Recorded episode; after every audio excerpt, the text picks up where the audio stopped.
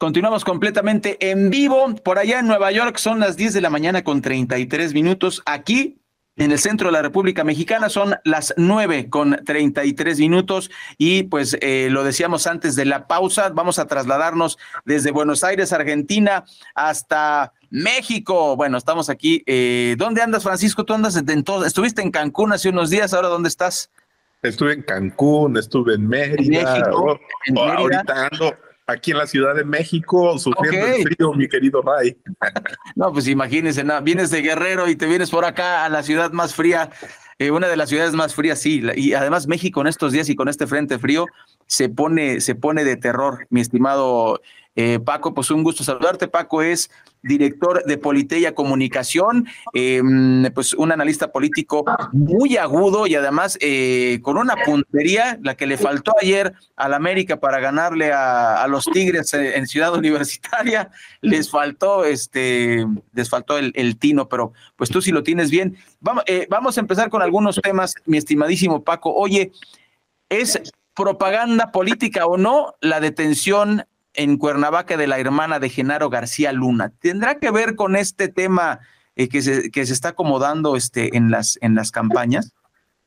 Ah, fíjate, mi querido Ray, que desde hace mucho tiempo nuestra querida maestra, que por ahí tuvimos el gusto de conocerla en el máster y yo en muchos otros eh, eventos que he tenido y a la cual admiro mucho, Gisela Rubach, ella ha sostenido eh, que en las campañas políticas, en las campañas electorales y sobre todo ahorita la narrativa que tiene el presidente es que ha generado un cuento como de la caperucita, donde siempre pone a, algo, siempre pone al, al pueblo como, como que está eh, sufriendo, que alguien lo va a atacar, el lobo feroz lo va a venir a comer, entonces es la caperucita que está siempre asustada y entonces él se convierte en el leñador que mata al lobo ¿no?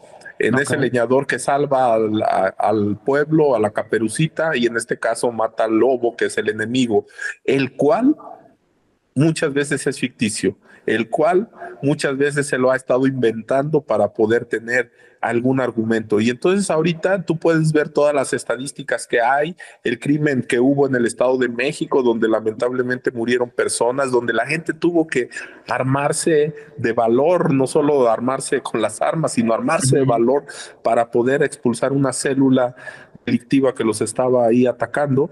Y entonces eh, eso, entonces para generar eso, pues hoy revive a, los fantasmas del pasado y siempre ha dicho, ¿no? Que, que era peor con García Luna, que García Luna era lo peor, y entonces como a García Luna ya lo tienen eh, en, en, un tema de sentencia en Estados Unidos y todavía no se resuelve, pues entonces necesita generar algo y entonces pues hoy desgraciadamente empiezan con la familia, ¿no? Entonces, pero hay muchos mira, y perdóname, pero hay muchos, y no voy a decir nombres porque no, no, no quisiera yo meterme en un tema personal, pero hay muchos actores de la 4T, incluyendo al presidente que se reunió con la mamá del Chapo, que, está, que están en vínculos con grupos, que son claramente eh, claros sus vínculos con esos grupos organizados o de la delincuencia organizada, y no han detenido a ninguno, no han investigado a ninguno.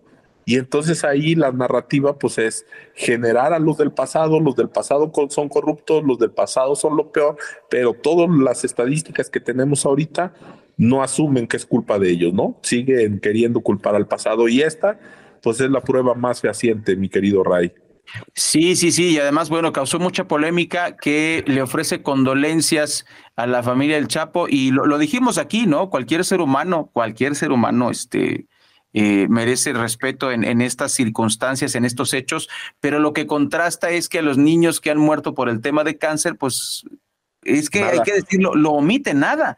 O sea, ese es el contraste. Por eso se le, eh, lo, lo, acabas de señalar muy bien y ese es el señalamiento no de la prensa opositora, no de los fifís, es un reclamo normal porque él no se ha eh, no se ha puesto las pilas en ese sentido, aunque dice que sí, y tal es el caso de las desaparecidas. Acabamos de dar la nota que de 170 mil, pues de 110 mil, perdón, se pillan a, una gran cantidad de, de, personas por terminajos estadísticos, y yo lo discutí aquí, hay unas categorías que pues son ridículas, hay que decirlo así, y es maquillaje de cifras, aunque el presidente no lo quiera reconocer.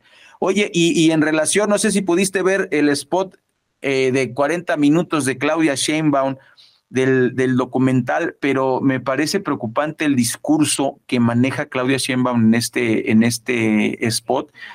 Pero eh, yo quisiera decir en ese sentido, como dices, está no solo manejando la, abundancia, si se le puede decir así, la abundancia de los números, eh, el confort, me parece que ese, ese documental, pues es, es eso, es eso, es un spot de 40 minutos en donde mm, vemos a una Claudia Sheinbaum que dice que atendió muy bien la pandemia, que dice que remodeló la línea 1, pero omite el tema de la línea 12, omite el tema del colegio Repsamen, eh, dice que se disminuyeron los homicidios en la Ciudad de México, o sea, un discurso que a mí me preocupa porque los que estamos aquí cerca y los que vamos todas las, semanas y nos, nos paseamos por allá y escuchamos las versiones de la gente de la calle, pues la realidad contrasta completamente contra esta visión, eh, pues muy, muy dulce. Y, el tema de, de la alabanza al presidente, es una de las cosas más lamentables de este documental, en mi opinión personal, ¿no? Este, hay un fragmento,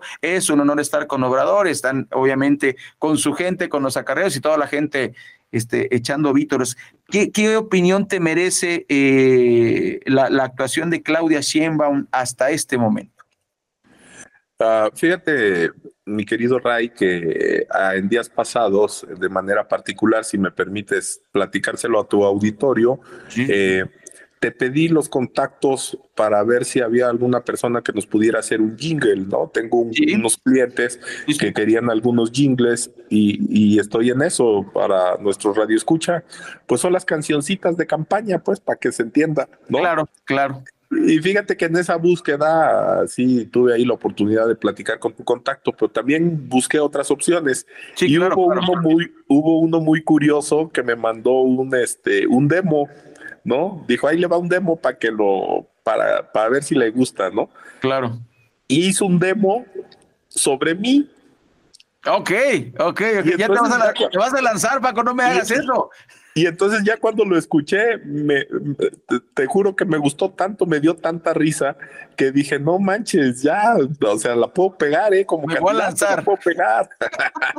y entonces platico esta anécdota porque efectivamente, o sea, lo que vas a publicar, lo que vas a decir, pues, pues son puras alabanzas, mi querido Ray. O sea, no vas a, o sea, yo no conozco a un político que tenga la galla de salir a decir, me equivoqué, discúlpenme. Y, eso, y eso nos lleva a esta reflexión. Estamos viviendo un momento político sumamente crítico, Ray, porque no hay la posibilidad en la oposición a Morena de que exista un personaje o que existan personajes que puedan tener esta calidad moral como para que la gente diga, pues vamos con ellos, ¿no? Y, fíjate, en esa, en esa parte a mí me preocupa porque, una, Claudia Sheinbaum pues está sobrada en, en, este momento, como lo dijimos hace ocho días, eh, está administrando esta parte del triunfo y de pronto yo reviso las encuestas, los estudios que están realizando en otros estados, para el gobernador principalmente, y es impresionante cómo la gente sigue votando por Morena. Y entonces aquí está pasando algo. Eh, la gente no está encontrando, no está encontrando una opción diferente. Y fíjate, el, el, el, el momento que vivió, el momento que vivió este Samuel, su, su debut y despedida que tuvo Samuel, sus cinco minutos de fama, fíjate que, que sí simbraron, ¿eh? O sea, por lo menos al equipo de Sochi lo simbró, por lo menos al equipo de Claudia los preocupó. Y entonces, ¿qué fue lo que pasó? No es que Samuel sea una súper buena opción, lo que pasó fue que hubo una esperanza o una opción para la ciudadanía de tener algo diferente a lo que ve comúnmente. Y entonces esa diferencia, esa parte de tener algo diferente, es lo que está haciendo falta ahorita en nuestro sistema político mexicano. Eh, hace falta una renovación de cuadros, hace falta una, una nueva posición. Pero termino nada más diciéndote con esta parte. Lo que tú decías es que finalmente también es una forma de, ¿cómo decirte? Es una forma de generar toda una concepción política en torno al presidente, en torno al partido, unificar el discurso y eso le ha permitido a Claudia pues estar hasta donde está en este momento, ¿no? Y todo lo demás se olvida, la línea 12, eh, los desaparecidos, los muertos, los periodistas asesinados, o sea, los niños muertos de cáncer, o sea, los grupos armados en este momento destrozando el país, o sea, eso es lo que lamentablemente hace falta reflexionar. Oye, entonces, por ejemplo, eh, eh, para, para ir, este, ir concluyendo, esto quiere decir que a la gente no le importa entonces que el político le falle. O sea, si esa pues es la encuesta. Mm, fíjate que mm, ahí es, es interesante porque eh, hoy se está viendo un fenómeno donde al presidente, fíjate, al presidente lo excluyen, lo excluyen o lo justifican de todo lo que está pasando en el país. Y la gente le echa la culpa a alguien más, menos a él, ¿no? Sí, sí, sí, sí. sí. Y entonces, eh, eh, en esa parte, lo que, lo que ha hecho fuerte a Morena y al propio presidente, pues es precisamente esa exculpación de la, de la ciudadanía. En otros lados es diferente. En otros lados sí castigan, fíjate, por ejemplo, sí castigan al candidato, perdón, sí castigan al presidente municipal porque está haciendo mal su trabajo, que es de Morena, pero sí van a apoyar a otro de Morena, ¿sabes? Porque la diversidad de Morena es tan grande, es tan grande que, que, pareciera que, que son como muchos partidos dentro de uno solo, ¿no? No, es, eh, y no le, y lo, sorprendente es que López Obrador pudo con, con cinta diurex, como luego decimos los mexicanos si quieres, pero los mantiene eh, unidos, unos dice, otros dicen que es unido, pero de víboras, o sea, el tema es que se mantienen este, amalgamados. Ahí está el ejemplo de Adrián Rubalcaba, que acaba de renunciar al PRI porque no le dieron chance de ser el candidato a la Ciudad de México, eh, a la alcaldía de la Ciudad de México. Es el famosísimo novio de Sandra Cuevas o pareja o lo, eh, que sea que sean. Em, y pues bueno, va a apoyar a Claudia Sheinbaum. ¿Y quién se estuvo peleando con Claudia Sheinbaum? Pues ni más ni menos que Sandra Cuevas. Entonces, ya dices tú ahí, ¿qué, pasó? ¿Qué pasó ahí? Sí, por supuesto, este es un tema muy, muy eh, complejo. Ahora, ahora, fíjate que aquí viene una reflexión, que a lo mejor no es el tema, pero habría que hacer una reflexión. La forma de definición de candidatos de Morena. La forma de definición de candidatos de Morena no es democrática, es vertical. ¿no? Y entonces lo que ellos criticaron del pasado, que criticaron la verticalidad, el centralismo del PRI, por ejemplo, hoy lo están repitiendo, lo están haciendo. Y, pero, ¿sabes? Pareciera que a la gente eso, eso le gusta, ¿no? Entonces, a ver, ¿vamos a una elección democrática? Sí, a la elección, pero la selección de candidatos no lo es. Y luego algo más grave, que a mí sí me parece grave, es la famosa tómbola que en algunos lugares sí existe la tómbola, o sea, sí de verdad, el que eh, de pronto ves y, ves unos cabildos pésimos, ves un trabajo pésimo de, los representantes. Y entonces, imagínate, si alguien es electo en una tómbola, ¿a quién representa? Claro, a la tómbola. A nadie, a la tómbola, ¿no? Y entonces vas a velar por los intereses de la tómbola, no de... Sí, claro. y entonces, ¿quién es la tómbola? El partido. ¿Quién es la tómbola? El presidente de la República.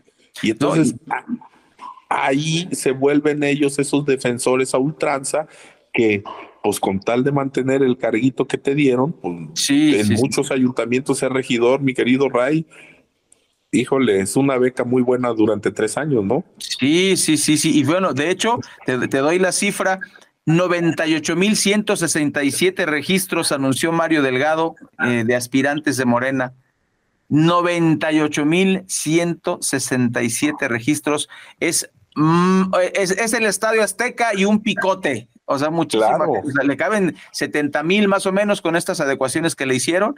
Imagínate nada más. Eh, es, es, un tema terrible. Y bueno, eh, para cerrar, mi querido Paco, ¿qué opinión te merece que haya bailado a Timbiriche Mario Delgado? Se hizo viral en redes sociales y es que no es posible que hablemos de eso en vez de las grandes contradicciones, este, y me parece que, que sí debemos, sí debemos discutir eh, eh, ese tema de, de, López Obrador, que es, es, atípico. Nos parece, por lo pronto, al día de hoy serían las últimas, eh, las últimas dos ideas para concluir. La primera es precisamente esa, ¿no? ¿Por qué estar hablando de que baila, baila a Timbiriche Mario Delgado en vez de que esté haciendo otra cosa, que eso no sea viral? Y la otra es la contradicción. Nosotros recordamos mucho esa, esas imágenes porque aparte lo entrevistaron en el hospital ABC en la, primer, este, en el primer trienio del, del, de López Obrador de, de, estos seis años, cuando Mario Delgado era, era este, la cabeza de la Cámara de Diputados y se fue a atender al hospital ABC y acababan de anunciar el lanzamiento del INSABI. Y se le preguntó, oiga, ¿y por qué no va al INSABI? Tengo derecho porque soy diputado y no se le quita, pero ahí está la contradicción de la cuarta transformación y yo vuelvo al tema, ¿por qué a la gente eso no le pega en el tema de las encuestas? Esos serían los, los temas para cerrar, mi querido Paco. Fíjate que es sumamente complicada la, sumamente complicada la. Te la puse fácil para viernes, es viernes, es viernes. Es viernes, es viernes. Mira, eh, fíjate que yo siempre he dicho que la gente discute por desconocimiento muchas veces.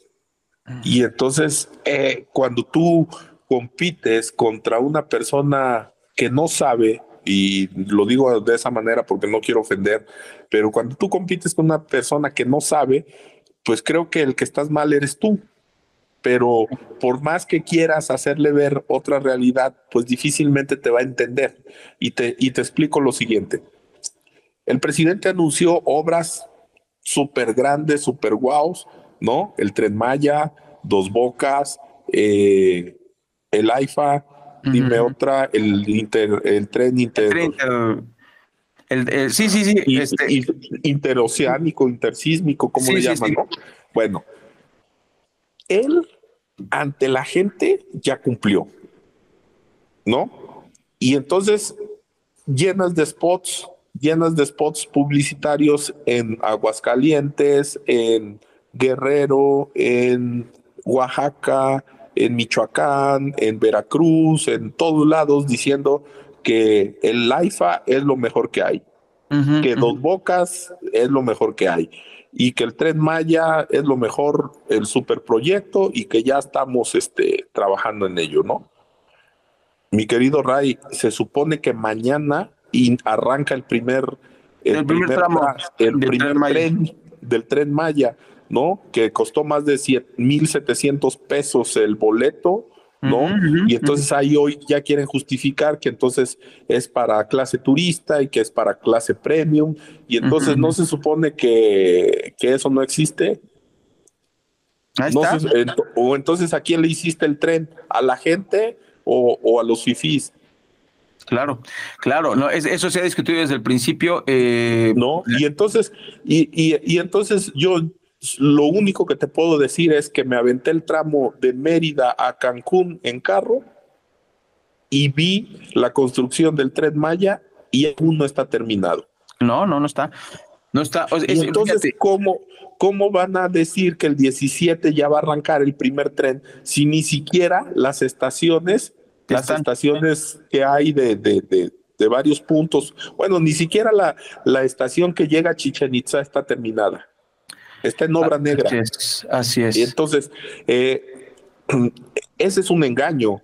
Y entonces, cuando tú le dices a la gente, eh, nos está engañando, no, no es cierto, ya hizo el tren. Oye, yo vi que no, no está terminada, tú porque de mala fe, pero él ya lo hizo, ya lo inauguró. Y entonces la gente se queda con esa, con esa idea. Y entonces yo siempre les decía, para la gente López Obrador ya cumplió, ¿eh? Para la gente. Ese es un tema. eh, eh, eso, eso, por ejemplo, ¿te acuerdas de, ahorita me acordaba de Peña Nieto, ¿te acuerdas que Peña Nieto firmó un compromiso de 100 obras o de no sé cuántos y que al final le criticaron que no terminó todas? Entonces él puede decir, yo prometí cinco y las cinco ya las terminé. Oiga, no funcionan. Ah, bueno, yo no dije que iban a funcionar al 100, ¿verdad? Yo dije que las iba a hacer. y entonces él ya las hizo. Y entonces para la percepción de la gente, él ya las hizo, él ya cumplió. Sí, es, es, un tema terrible de manipulación porque como dices, eh, el sello de este gobierno, yo no recuerdo un gobierno, o sea, está el tema de Peña Nieto, pero eh, en sus famosos compromisos, pues pues entregaba cosas terminadas o más, o por lo menos con manita de gato, como le decimos en México, ¿no? Pero el caso de, López Obrador es, por eso decimos en el mundo del marketing político, es atípico, atípico, porque no terminó nada. Y termino con esta parte, mi querido Ray. Y entonces tú vas a discutir con los que nunca han viajado en tren, tú vas a discutir con los que nunca han ocupado un avión, tú vas a discutir con los que no conocen ni siquiera una refinería, porque ahorita en este momento no hay una refinería en México que exista, ¿no? O sea, tú eras muy niño, yo era muy niño cuando la refinería de Azcapotzalco la cerraron, ¿no? Y que se supone que era una de las refinerías más grandes y no sé qué. O sea, ha habido cosas que las nuevas generaciones no conocen y entonces cuando se los platican, ellos creen que es, es la verdad absoluta, ¿no? Entonces, esa parte de manipulación, esa parte con la que juegas, con las emociones, como consultor político yo te podría decir, esa es la parte que, que yo sigo admirado en cómo tienen ese manejo del discurso. Wow. Sí, así está, Paco, así está. Oye, pues te quiero agradecer muchísimo, te mando un, un abrazo. Eh, este, estos temas dan para mucho más. Xochitl, pues por más que quiso meterse en, la, en el ring con el tema de la nueva ministra, pues no le pegó. Y, y pues eh, por lo pronto es el, el corte de caja de esta semana. Yo te mando un abrazo. Claro, y, eh, si me permites, mi querido Ray, la próxima semana a ver si platicamos un poquito, porque va a ser interesante el tema de la nueva ministra precisamente. ¿Cómo no? Va a ser interesante el tema del Internet de la CFE, va a ser interesante el tema de que quiere desaparecer la, el, el la COFESE y el, el IFETEL. Sí, sí. Aguas aguas, ¿eh? porque ese es un tema sumamente importante. Y el INAI, o sea, quiere controlar todo y eso eh, de hecho generó corrupción. No estamos diciendo que estos organismos no, no tengan este, problemas de corrupción. Creo que en México el problema sí está bien detectado por el equipo de López Obrador, pero no lo ha combatido y la gente piensa que sí. Ese es el, el, tema de manipulación grandísimo en este sexenio. Paco, pues sí, eh, tenemos temas pendientes. Eh, pues nos, nos vemos en la próxima semana, misma hora, mismo canal, eh, aquí en Oriente Capital. Pues muchas gracias, pásala muy bien y el próximo viernes, nueve y media de la mañana, aquí estaremos charlando, mi querido Paco. Un abrazo. Con gusto, Ray. Un abrazo. Buen día y buen día al auditorio. Saludos a todos.